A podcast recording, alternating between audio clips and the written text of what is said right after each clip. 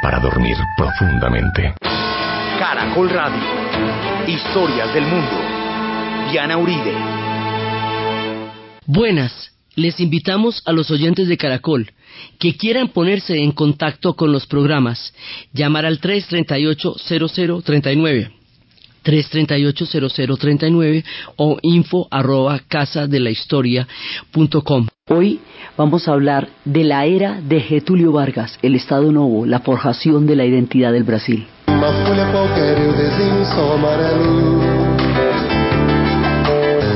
Com cinco ou seis cartéis é fácil fazer um castelo.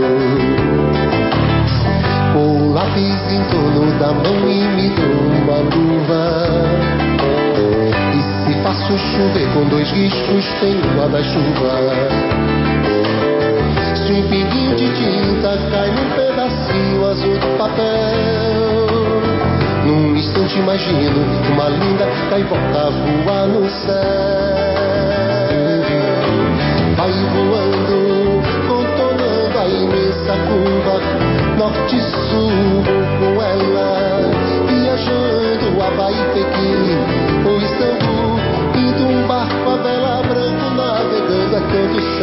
La vez pasada estábamos viendo este Brasil desarticulado, este Brasil nómada, este Brasil donde una cantidad de gente recorre de un extremo al otro el gigantesco país continental, desarticulados de todo orden social, por miles de motivos, ya sean los bandoleros, como habíamos visto que eran los cangaceiros, ya sean los rebeldes, una rebelión oficial, una rebelión, digamos, contra un orden del cacao y del café, que fue la columna Prestes, y todo el intento revolucionario, eso fue una verdadera marcha revolucionaria, digamos, lo de la columna Prestes, ya sean los movimientos de los sin tierra, que más adelante surgirán en el Brasil, son todos esos brasiles socialmente desarticulados que no han formado parte de la estructura productiva y que quedan por fuera y que son remanentes, estamos viendo desde cómo crean pedazos de miseria, bolsas de miseria se han ido formando alrededor de las favelas, cuando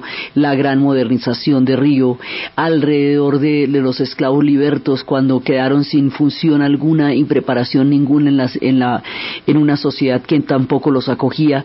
O sea, hay un montón de brasiles excluidos que se van a convertir en diferentes tipos de nomadismos, de rebeliones. Hay brasiles marginales que existen de una manera lateral, que existen de una manera marginal y que son brasiles crípticos, brasiles subterráneos.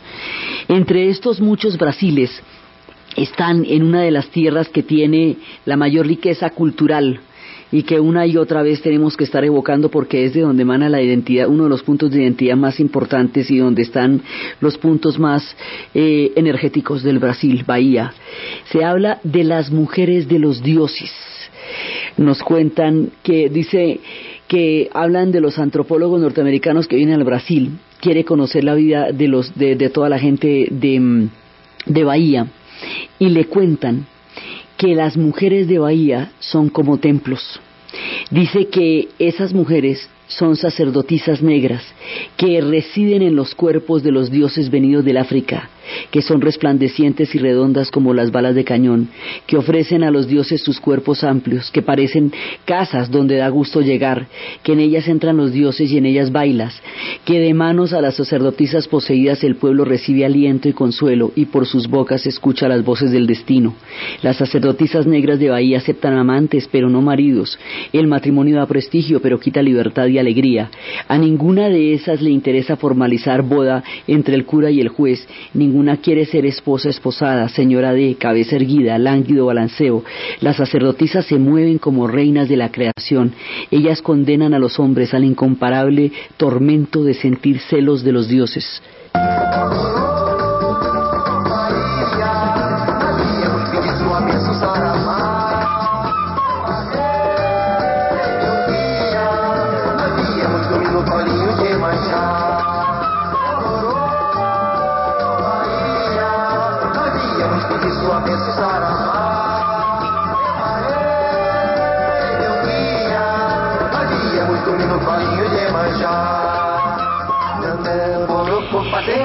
Brasil africano. Todo este Brasil eh, que, se va a conformar de la, del candomblé, de la ubanda, todo este Brasil es una especie de Brasil crítico entre todos los brasiles que se están formando. Y tienen su propia sociedad porque, pues, ¿quién se va a acordar de ellos? Entonces, ellos tienen sus héroes como María Padilla, que ella es una ejú y es una de es también una de las mujeres, es espejo y es amante, María Padilla, la más perra de las diablas con que Ejú gusta revolcarse en las hogueras.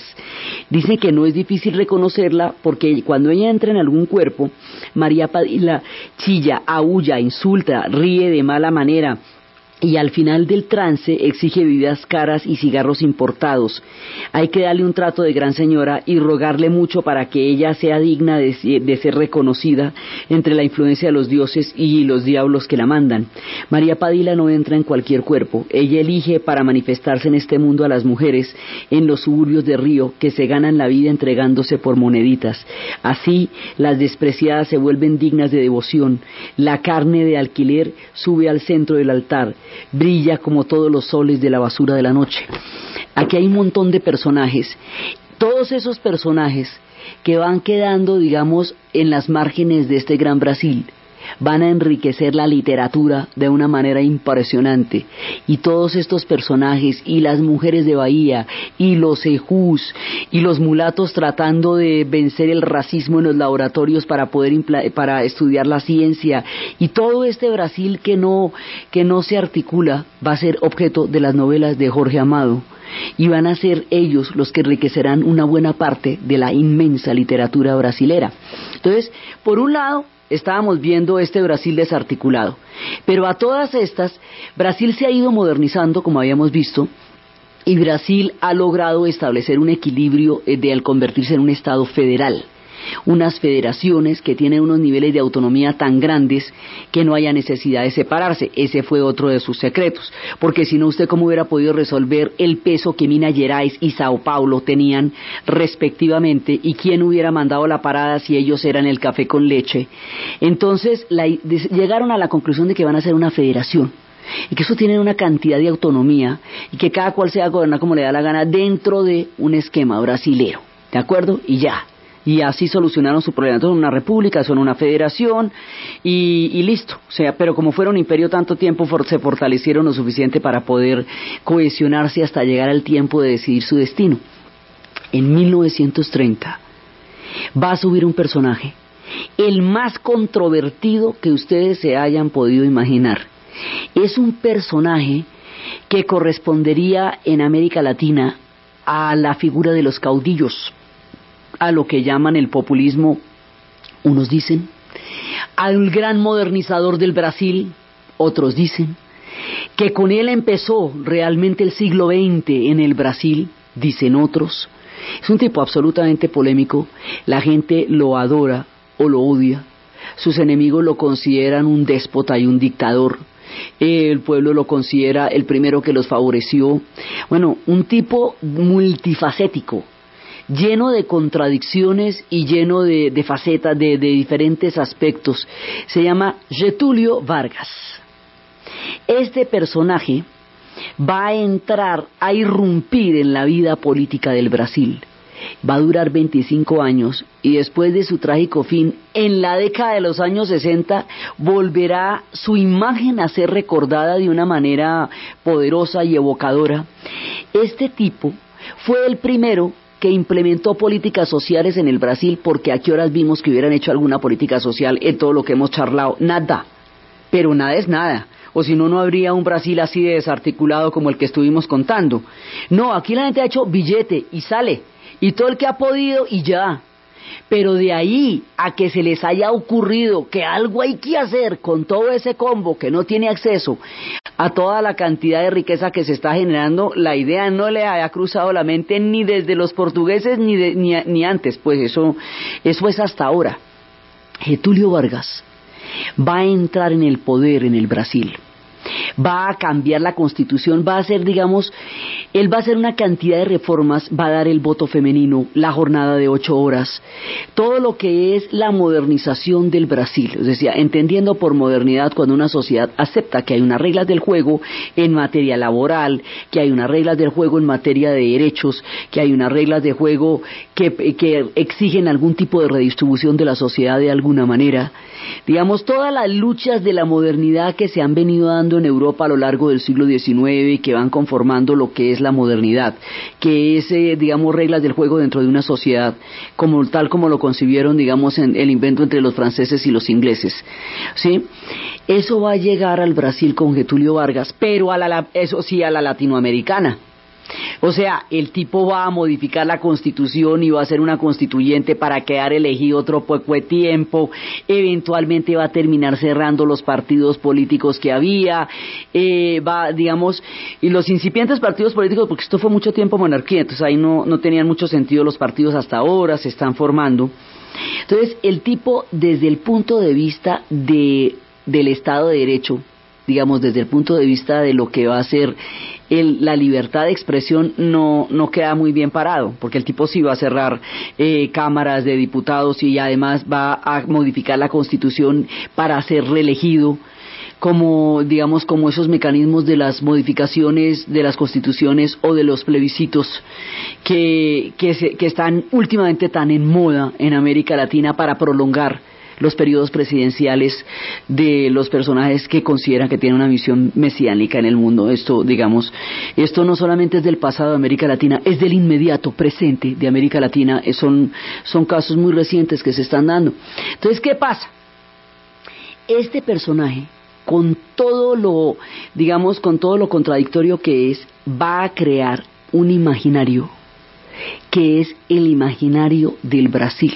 O sea, los estados nacionales se forjan sobre la base de una serie de mitos, de leyendas, de ideas colectivas, de culturas colectivas en las cuales se pone de acuerdo un pueblo para atribuirse la pertenencia a un Estado nacional sobre la base de compartir ese tipo de elementos. Entonces, así como eh, muchos estados se cohesionan alrededor de la religión, como surgió Rusia alrededor de la Santa Madre Rusia, la figura del Padrecito Zar, tan indeleble que tan pronto cayó la revolución, ahí otra vez volvieron a evocar la figura del Padrecito Zar, así como el imaginario de la patria serbia se, se finca sobre la matanza de los mirlos que hicieron los turcos en 1389 en Kosovo, la cuna histórica del pueblo serbio, Así como el imaginario de los Estados Unidos se fabrica sobre el oeste, la frontera abierta, la gran colonización, todos los colonos que llegaban atravesando las caravanas para ir a la tierra prometida. Esos son todos los imaginarios.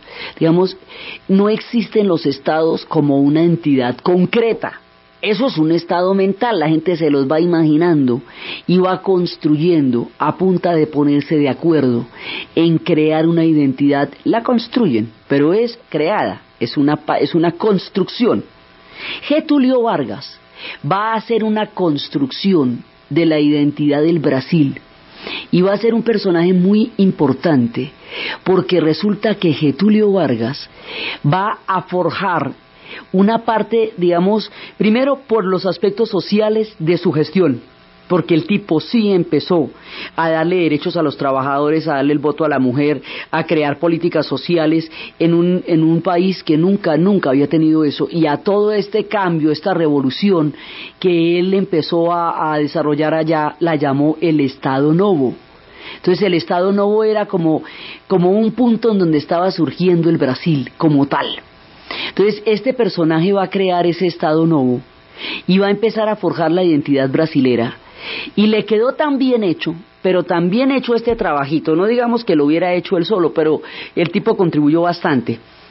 Hoy en cualquier parte del Brasil, en cualquier estrato social, aún en los lugares más marginados, aún en las historias más tristes, aún en los puntos donde ni va ni bien ni llegó nunca el progreso, en cualquier parte del territorio del país continental que hoy llamamos Brasil, vengan de las migraciones que vengan, vengan de ascendencia europea, japonesa, holandesa, indígena o africana, vengan de donde estén, sean hijos de, descendientes de bandeirantes o de, o de cangaceiros, de lo que sea, hay una cosa en común absolutamente a toda la gente de ese país continental el sentido de pertenencia a una identidad brasilera. Todo el mundo se siente perteneciente a una identidad brasilera. Todo el mundo se siente brasilero, encantado de la vida de ser brasilero, profundamente orgulloso de ser brasilero, orgulloso en su pulencia como orgulloso en su miseria, orgulloso en su sapiencia como en su exclusión y su marginalidad, orgulloso en el centro de la economía mundial como en los extremos más pobres y más abandonados. Lo que une a todo el mundo por encima de las clases sociales en el Brasil cuyos márgenes de diferencia son aterradores. Lo que une a todo el mundo por encima de los de los de las migraciones de donde vengan que son millones es que todo el mundo es brasilero. Entonces uno dice, bueno, ¿cómo se volvieron brasileros los brasileros? De una manera tan supremamente fuerte, tan cohesionada, tan clara, que hoy por hoy eso es uno de los puntos más importantes de contacto que tienen ellos con el, con el planeta Tierra. Esta gente es brasilera, pero totalmente brasilera. Entonces, Getulio Vargas va a acuñar una serie de mitos y va a acuñar una serie de imaginarios populares para inventarse el Brasil. No es que se lo invente él solo, nadie puede hacer eso. Es que entiende una manera de plasmar las aficiones y los gustos de su pueblo, de manera tal que articulados con una política oficial, den el paso a una identidad histórica. Y el tipo la va a montar sobre el fútbol, y el tipo la va a montar sobre la samba. De la samba vamos a ver en el próximo programa todo un espacio dedicado solamente a eso, de dónde, por qué, qué es lo que significa, quiénes son las personas que hemos oído cantar a lo largo de todos estos programas, de a qué vienen, todo eso lo vamos a ver después. Simplemente la mencionamos. Pero la samba, el tipo va a crear los carnavales, el tipo va a crear más adelante las escuelas de samba, el tipo va a organizar a nivel de proyecto estatal el culto que todo el pueblo brasilero le ha tenido a la samba, que además tuvo un particular desarrollo durante los años 30 y después va a tener una revitalización absolutamente mágica, prodigiosa, sensacional y magnífica durante los años 60, cuando lleguen los grandes y maravillosos a poblar la música del Brasil, el hombre monta la samba y el hombre monta el fútbol y esas dos cosas le quedaron fantásticas porque en el fútbol llevan cinco campeonatos mundiales, ¿sí? Entonces, y van a salir de ahí los genios más grandes de la historia y hasta, mejor dicho, desde Pelé hasta Ronaldinho, sí, desde, todos ellos han atravesado la gloria de los inmortales hasta el punto de que la palabra se identifica con ellos y ellos se identifican con la palabra y los grandes estadios y el Maracaná y todo el imaginario futbolístico del Brasil que es de vida o muerte, ¿sí? Lo va a incentivar Getulio Vargas hasta hacerlo una política de Estado, hasta hacerlo una, digamos, una finalidad, una parte fundamental de su proyecto del Estado Nuevo. Entonces el Estado Nuevo es un acto político, es un acto social y es un acto cultural. Y el aspecto cultural del Estado Nuevo es muy importante. Brasil tenía sobre sí el factor de la lengua, como un sentido de identidad absolutamente claro, la lengua en la cual se pusieron de acuerdo desde los, desde los quilombos del Palmares para poder hablar entre todos hasta las épocas actuales, la lengua que los hace distintos a toda la demás América Latina, cuya historia de aquí para adelante la van a compartir es toda, porque de aquí para adelante se, se, se, se atenúan las diferencias entre la historia del Brasil y la historia de América Latina, se va a hacer cada vez más latinoamericana esa historia y va a estar cada vez más metida en las vicisitudes del continente. Entonces esa identidad se va forjando alrededor de todas las diferentes bonanzas, alrededor de los diferentes polos de desarrollo, porque no es un Brasil que se desarrolló solamente en un lado, sino que se desarrolló, tuvo muchísimos puntos de bonanzas y de desarrollos que lograron mantener como, digamos, que la escala del progreso se fuera repartiendo de muchos núcleos la lengua como forma de vida, como forma de existencia, la lengua como, como hábitat del pueblo brasilero, lo mismo que el portugués como forma de existencia del pueblo portugués en la península ibérica. Y lo mismo que los portugueses de la península ibérica tienen que mantener esa lengua para mantener la supervivencia que de ellos como pueblo, los brasileros mantienen la suya, es su manera de ser brasileros, una lengua muy distinta a la que se habla en Portugal, así sea portuguesa. Entonces, esta gente va teniendo una cohesión histórica lo suficientemente poderosa como para que pueda alimentarlos, aún en sus múltiples diferencias. Entonces, Getulio Vargas va a crear una, va a incorporar los grandes, grandes escritores del Brasil a su, a, su política y les va a dar un apoyo estatal. Getulio Vargas va a hacer cosas como las que hacía el PRI, que era consentir a los grandes intelectuales de México, comprarles sus obras, publicarles sus novelas. Con eso de una vez los compraban, sí, pero también le dieron un apoyo impresionante a toda la formación del arte en México. Entonces, este tipo va a ser una cosa así como parecida, digamos, la, la era de Getulio Vargas es una cosa que se parece mucho, un poco como al peronismo, un poco como al PRI, un poco como a todos esos experimentos sociales que se vuelven a la vez gobierno y oposición, que integran y reprimen y generan y crean y por eso son tan difíciles de juzgar en la historia. Eso es lo que vamos a ver después de la pausa.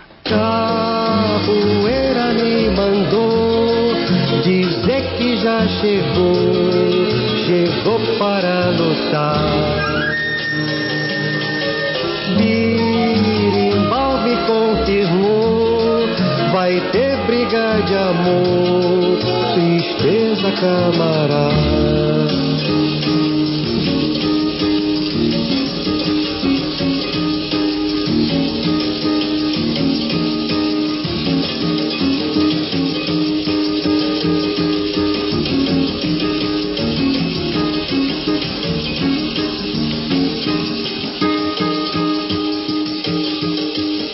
Actualiza ahora tus datos en la sucursal virtual Bancolombia. En Caracol Radio son las 11 de la mañana 32 minutos. En Bancolombia apoyamos a quienes cultivan el futuro del país. Por eso lo invitamos a Expo Agrofuturo 2014 para que conozca los beneficios especiales que tenemos para usted. Visite nuestro stand, participe en la tercera rueda de créditos agropecuarios y reciba asesoría de nuestro portafolio de soluciones, creado para ayudar a que su negocio agroindustrial y pecuario sea más competitivo. Lo esperamos el 4, 5 y 6 de septiembre en Plaza Mayor Medellín. Bancolombia. Le estamos poniendo el alma. Vigilado Superintendencia Financiera de Colombia. Última hora, Deportiva Caracol. Simonis, la jugada brillante. La prensa española ya hace eco de la buena actuación de los colombianos en la novena etapa de la Vuelta a España. As dice Festival Colombiano, Nairo es líder y Anacona gana la etapa. El colombiano del Lampre venció en solitario en Valdelinares y su compatriota del Movistar ya es líder. Contador atacó y se lo colocó a tres segundos de la camiseta roja. Mientras que marca titula Nairo Quintana, nuevo líder de la Vuelta. Contador está aquí peleando con opción para ganar el Giro Ibérico. Informa Pacho Benítez. Nairo Quintana es líder de la Vuelta a España con contador a tres segundos, Alejandro Valverde ocho segundos y otro colombiano, Winner Anacona, que hoy ganó por primera vez una etapa en una de las grandes a nueve segundos. Pero Rigoberto Urán no cede terreno y pasó al top 10, ahora está noveno a 1.26 y no hay que olvidar a Esteban Chávez, puesto 12 a 1.34. Nairo Quintana, vestido de rojo, manifestó hoy. Sí, la verdad que hemos trabajado para, para poder eh, obtenerlo y el equipo ha hecho una gran labor. Hoy he sentido buenas piernas y he llegado ahí con el tiempo de los más favoritos para ponerme la camisa de líder.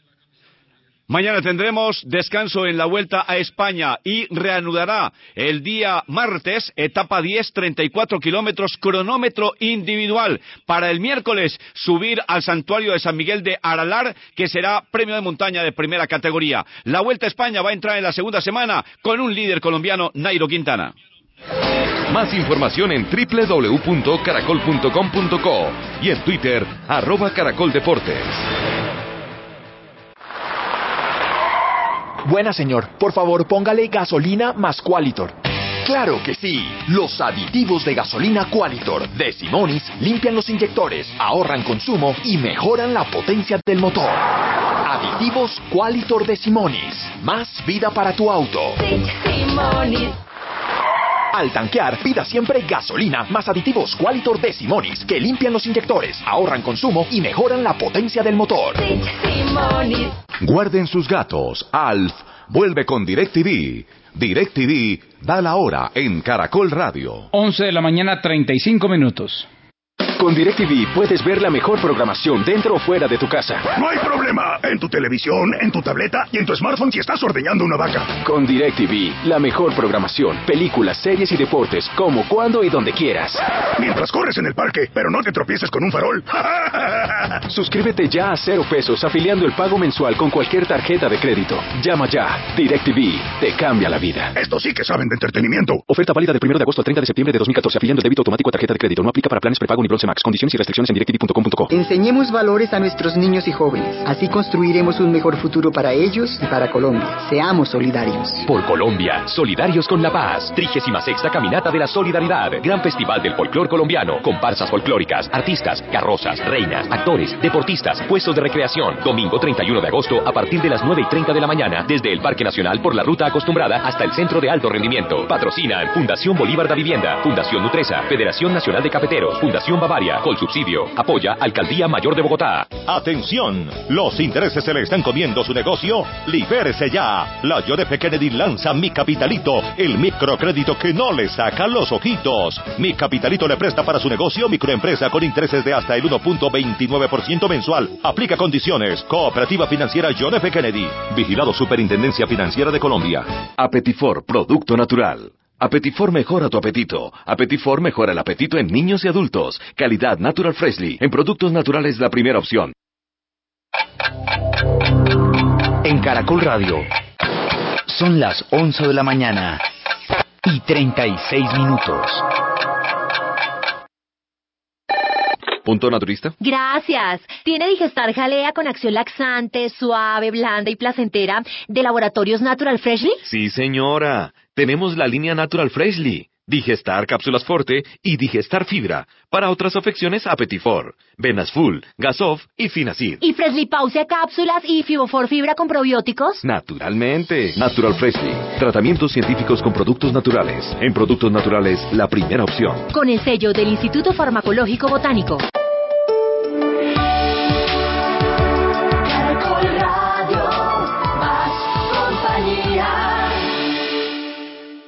Que ouve e não fala, você que olha e não vê,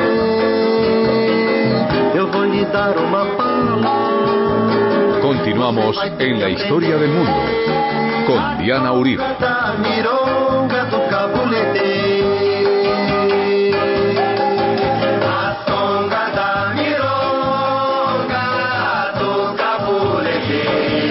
Durante la época de Getúlio Vargas se da el movimiento del modernismo brasilero, uno de los movimientos más importantes que ha habido en la literatura. Durante él, él va a coger toda la gente que en ese momento está escribiendo sobre el Brasil, sobre ese proceso de forjación de identidad. Y es en la época en que, en que escriben Sergio Buarque de Holanda, el padre de Chico Buarque, personaje que con muchísima importancia protagonizará nuestras historias, escribió en 1936 Raíces del Brasil. Y la, la obra Casa Grande o Senzala de Gilberto Freire y la evolución política del Brasil de Cayo Prado empiezan a forjar esta identidad. Y vienen los durísimos como Carlos Drummond de Andrade y Manuel Bandeiras y todo y Fe- Augusto Federico Schmidt y Murillo Méndez y to- Cecilia Mireles, toda esta gente va conformando una época, eh, una época de oro, digamos, de aquí para adelante Brasil en la literatura va a tener unos genios totales.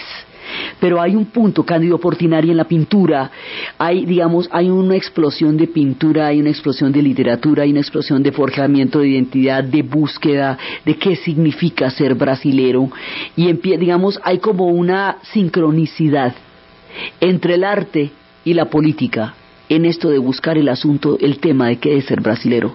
Y el modernismo le va a dar un carácter muy importante a la búsqueda de esa identidad, a la vez tan particular y, y, y, sin embargo tan cosmopolita y tan universal. Aquí van a surgir genios. Y estos genios van a ser apoyados por Getulio Vargas.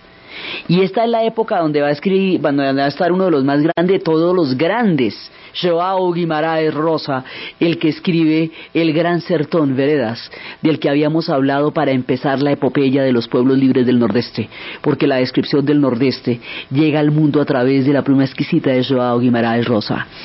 Entonces el tipo va a coger todos estos escritores y los va a acoger en su seno.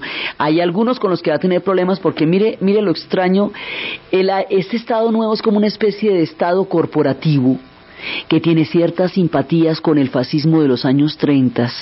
Brasil entra en unas contradicciones muy tenaces. Brasil en la Segunda Guerra Mundial va a pelear del lado de los aliados, pero también va a tener tendencias fascistas en su interior. El Estado corporativo de este corte que les digo que parece a Perón, es una especie de Estado donde hay una fuerte inversión social donde hay una, digamos, una, un apoyo fuerte al pueblo y a los trabajadores. Getulio Vargas le va a poner el tate quieto al mundo de los, de los facendeiros, al gigantesco poder de las facendas que determinaba el Brasil, va a impedir que los sacos de los excedentes de los que habíamos hablado del café se boten al mar cuando para que no se vayan a bajar los precios en el mercado y se va a echar encima a los facendeiros. El tipo va a empezar a, controlar los monopolios y se va a echar encima a los oligarcas. Empieza una especie de nacionalización del petróleo y se va a echar encima a los, digamos, va a hacer unas reformas bastante profundas en términos sociales y esas reformas le van a valer enemigos enormes en términos del poder. Es como el primer tipo que va a atacar los grandes poderes oligopólicos del Brasil. O sea, el primero que se le mide a los oligarcas y empieza a limitar su poder y de alguna manera a repartirlo con el pueblo. Esto le va a generar enemigos en, lo profundo de la burguesía de, un tamaño poderosísimo. Pero a la vez, así como es, digamos, de osado en lo social, también es un dictador y también fue capaz de modificar la constitución de manera tal que quedaron consignadas unas leyesitas por ahí de excepción y de, y de represión para cuando toquen, que serán las leyes de seguridad nacional, que cuando lleguen los terribles y oscuros tiempos de la dictadura ya están legitimadas desde la era de Getulio Vargas. O sea, un miquito de la historia que nadie sabía para quién trabaja. Este tipo va a terminar fundamentando los estados de excepción que lleven a las dictaduras sin, digamos, sin, sin imaginarlo mucho, porque era un dictador, sí, y puso esas leyes. Entonces, el tipo tiene una inversión, una política social avanzadísima, avanzadísima, como no la ha habido, pues digamos, impresionante en ese momento. Y al mismo tiempo, cuando la, la rebelión de la columna Prestes, la rebelión de la columna Prestes es una rebelión comunista.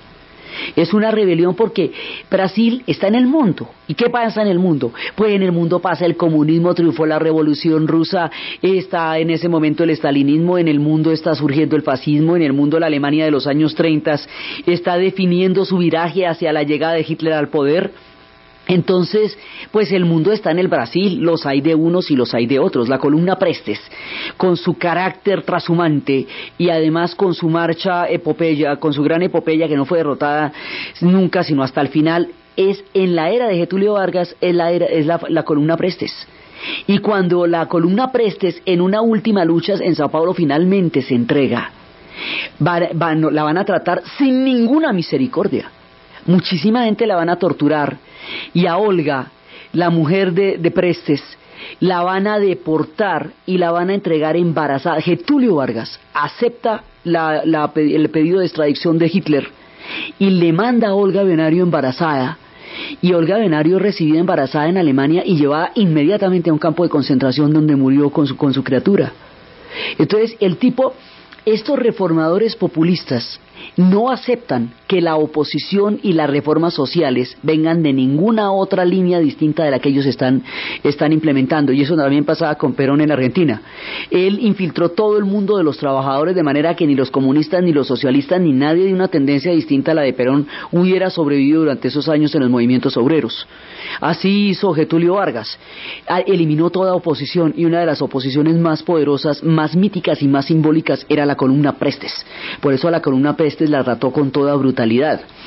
Entonces, y Prestes también fue llevado a juicio y él, pues él negó que él tuviera apoyo comunista, ellos no tenían apoyo comunista, digamos, no tenían billete que viniera desde Moscú. Era un acto de, de, digamos, de credibilidad histórica en un momento en que las ideologías inflamaban los corazones y generaban espectros de lo que el mundo podía ser en uno u otro sentido. Pero él le dio durísimo a la columna Prestes, entonces con sus enemigos era bastante implacable, vinieran de donde vinieran. Mucho, podía ser tan supremamente áspero con la burguesía cuyos poderes estaba eh, amenazando por un, por, en aras de un orden social más justo, como podía de pronto coger a la columna Prestes y, y, y destazarla como lo hizo con ellos. Sí, lo mismo podía tratar a la oposición del lado social y del lado de los pobres, que en un momento dado quisiera desde otro ángulo la misma, lo mismo que él quería, que, que tratar a los, a los oligarcas. ¿ve? Entonces por eso es que es un tipo tan supremamente difícil de manejar, porque tiene de uno y de lo otro. Entonces, este personaje, y como la época cultural de él va a ser tan florecida en el Brasil, y la política cultural de él va a ser tan, digamos, un apoyo tan importante, entonces tienen esta, digamos, esos estados corporativos que se hacían en los años 30, que eran una especie de derecha fascista, pero con un contenido social muy alto, y en aquella época el comunismo y el fascismo estaban dirigidos por Stalin y Hitler, entonces la cosa tampoco era muy clara donde terminaba una raya y empezaba la otra entre uno y otro se forman estos proyectos, que son proyectos que de todas maneras van a integrar a la sociedad brasilera a la estructura productiva en una gran medida. Por lo menos son los primeros que intentan esfuerzos sociales en un Brasil completamente excluyente, completamente eh, deprivador de cualquier participación en las grandes riquezas del pueblo. Entonces, este tipo empieza un Brasil social y en la medida en que empieza un Brasil social lo moderniza, porque le da, le da acceso a una cantidad de derechos adquiridos a lo largo del siglo XX que van a formar parte de la historia del Brasil a partir de él. También modifica la constitución y crea estados de excepción y se vuelve un dictador. También. Entonces, este tipo, por donde la gente lo adoraba, lo recibía por la calle como un héroe, era, era, para ellos era, era un, pero era una adoración. Getulio Vargas va a ser, digamos, uno de los personajes más míticos Galeano lo va a describir de la siguiente manera, dice, quiere borrar la memoria de su propia dictadura, viejo tiempo, al, mismo viejo, al mismo tiempo policial y siniestro, y en los últimos años gobierna el Brasil como nadie nunca lo había hecho. Se pone del lado de los salarios, no de las ganancias. De inmediato los empresarios le declaran la guerra. Para que el Brasil deje de ser un colador, tapona la hemorragia de la riqueza. De inmediato los capitales extranjeros se lanzan al sabotaje. Recupera el petróleo y la energía, que son la soberanía nacional, tanto o más que el himno y la bandera. De inmediato los monopolios ofendidos le responden con una feroz ofensiva. Defiende el precio del café sin arrojar a la hoguera, como era costumbre la mitad de la cosecha. De inmediato los Estados Unidos reducen a la mitad sus compras. En el Brasil, periodistas y políticos de todos los colores y comarcas suman sus voces al coro de el escándalo. Getulio Vargas ha gobernado de pie. Cuando lo obligan a agacharse, elige la dignidad de la muerte. Alza el revólver y apunta contra su propio corazón. Ese va a ser, además va a ser un fin teatral. Entonces este tipo crea la bandera y el himno y entonces el tipo la monta de samba, la monta de himno, la monta de bandera, la monta de fútbol, acuña todos los movimientos literarios. Y ahora dentro de los movimientos literarios hubo gente que no le cabía en el saco, como Jorge Amado, que en aquella época estaba profundamente comprometido con el Partido Comunista. Y este tipo con los comunistas era absolutamente, eh, era completamente aparte, o sea, no los aceptaba de ninguna manera, aunque sus, eh, sus políticas fueran más afines ideológicamente a ellos que muchas otras cosas, pero igual no los aceptaba. Entonces, este personaje va a tocar los callos de los poderes más grandes del Brasil y va a acuñar la bandera y le va ese pedacito de la identidad le quedó divinamente porque quién no distingue la bandera de Brasil y dónde la han visto en los estadios y cómo la han visto en las camisetas y quién la ha llevado Ronaldinho tanto como Pelé ve entonces el tipo va a crear todo aquello por lo cual el Brasil se conoce como un país grande y poderoso que es su fútbol, que es su samba, que es su cultura africana, que es su bandera, que es el orgullo tan profundo que cada uno de ellos experimenta con su propia nación, lo acuña, o sea, lo hace eco de él y lo apoya desde el punto de vista oficial Getulio Vargas. lo cual es muy importante en una época en que todos estos diferentes Brasiles necesitan confluir en, una, en un mismo río histórico para poder fluir como corriente. Y el tipo lo que va a hacer es eso, es hacer que todos estos ríos del Brasil confluyan en la formación de una identidad. Identidad que él no se inventa, pero que ayuda a acuñar. Y eso es una parte importantísima, por eso el tipo es legendario, por eso, por la, por la política energética, por la política petrolera, por la política de los precios del café, porque se pone del lado de, de la soberanía nacional y eso también era bien complicado y era difícil de manejar y sobre todo en una época tan intervenida como la década del 30. Entonces, este tipo a la vez se vuelve vitalicio por los propios procesos constitucionales que auspició y entonces va a durar 20 años de presidente del Brasil. Ahora, toda esa política, con esa cantidad de enemigos que se va generando, va a hacer que las presiones sobre él vayan a ser inmensas desde todos los lados. Entonces, desde los sectores progresistas que de pronto se han visto afectados por él por la censura, porque censura hubo, hasta los sectores más retardatarios que se ven amenazados en sus intereses creados por las políticas de Getulio Vargas.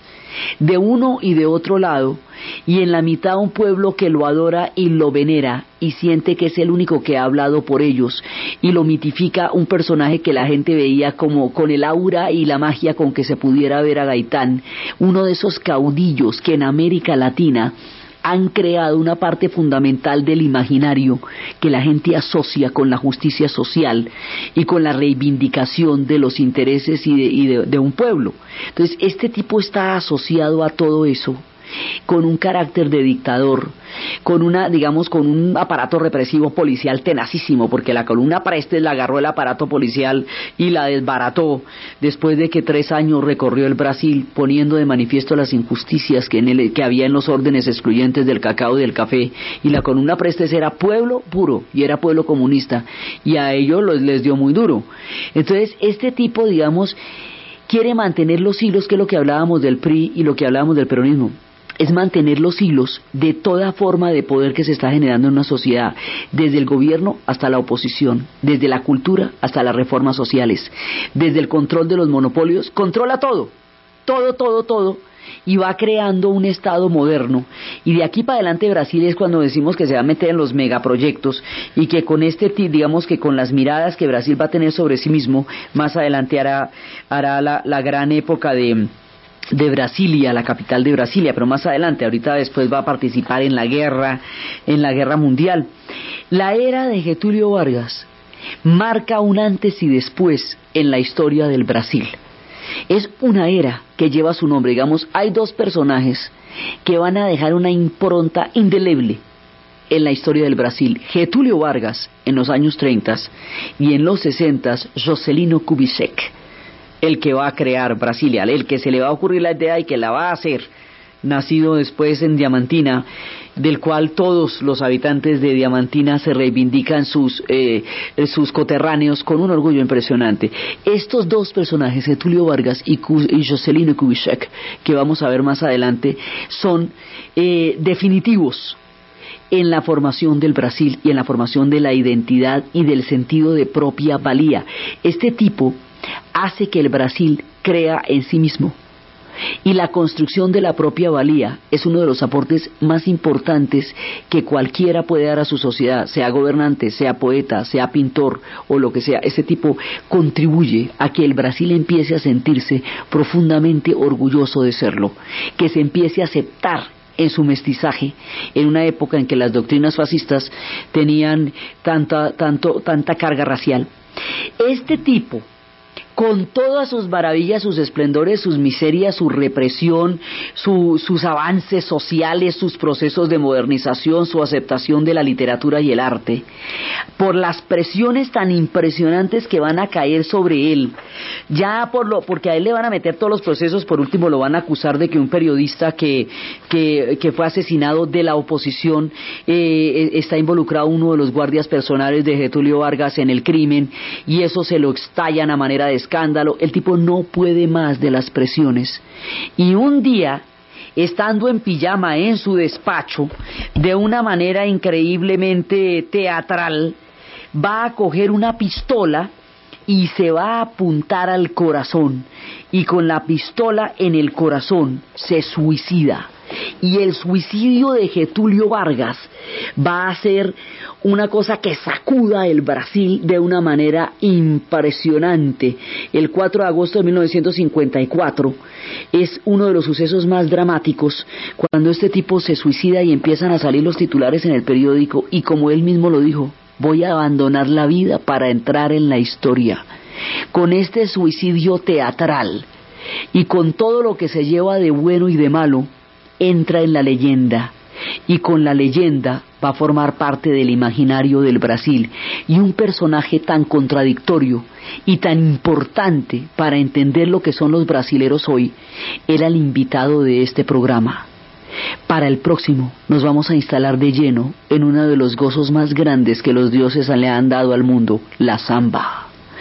Entonces, desde los espacios míticos de un Brasil imaginario que se va a constituir en una identidad nacional, desde el mundo delirante, contradictorio y total de Getulio Vargas, entre adorado, entre protector y dictador al mismo tiempo, con todas las miradas que sobre él se puede tener, en la narración de Ana Uribe, en la producción Jesse Rodríguez. Y para ustedes feliz domingo.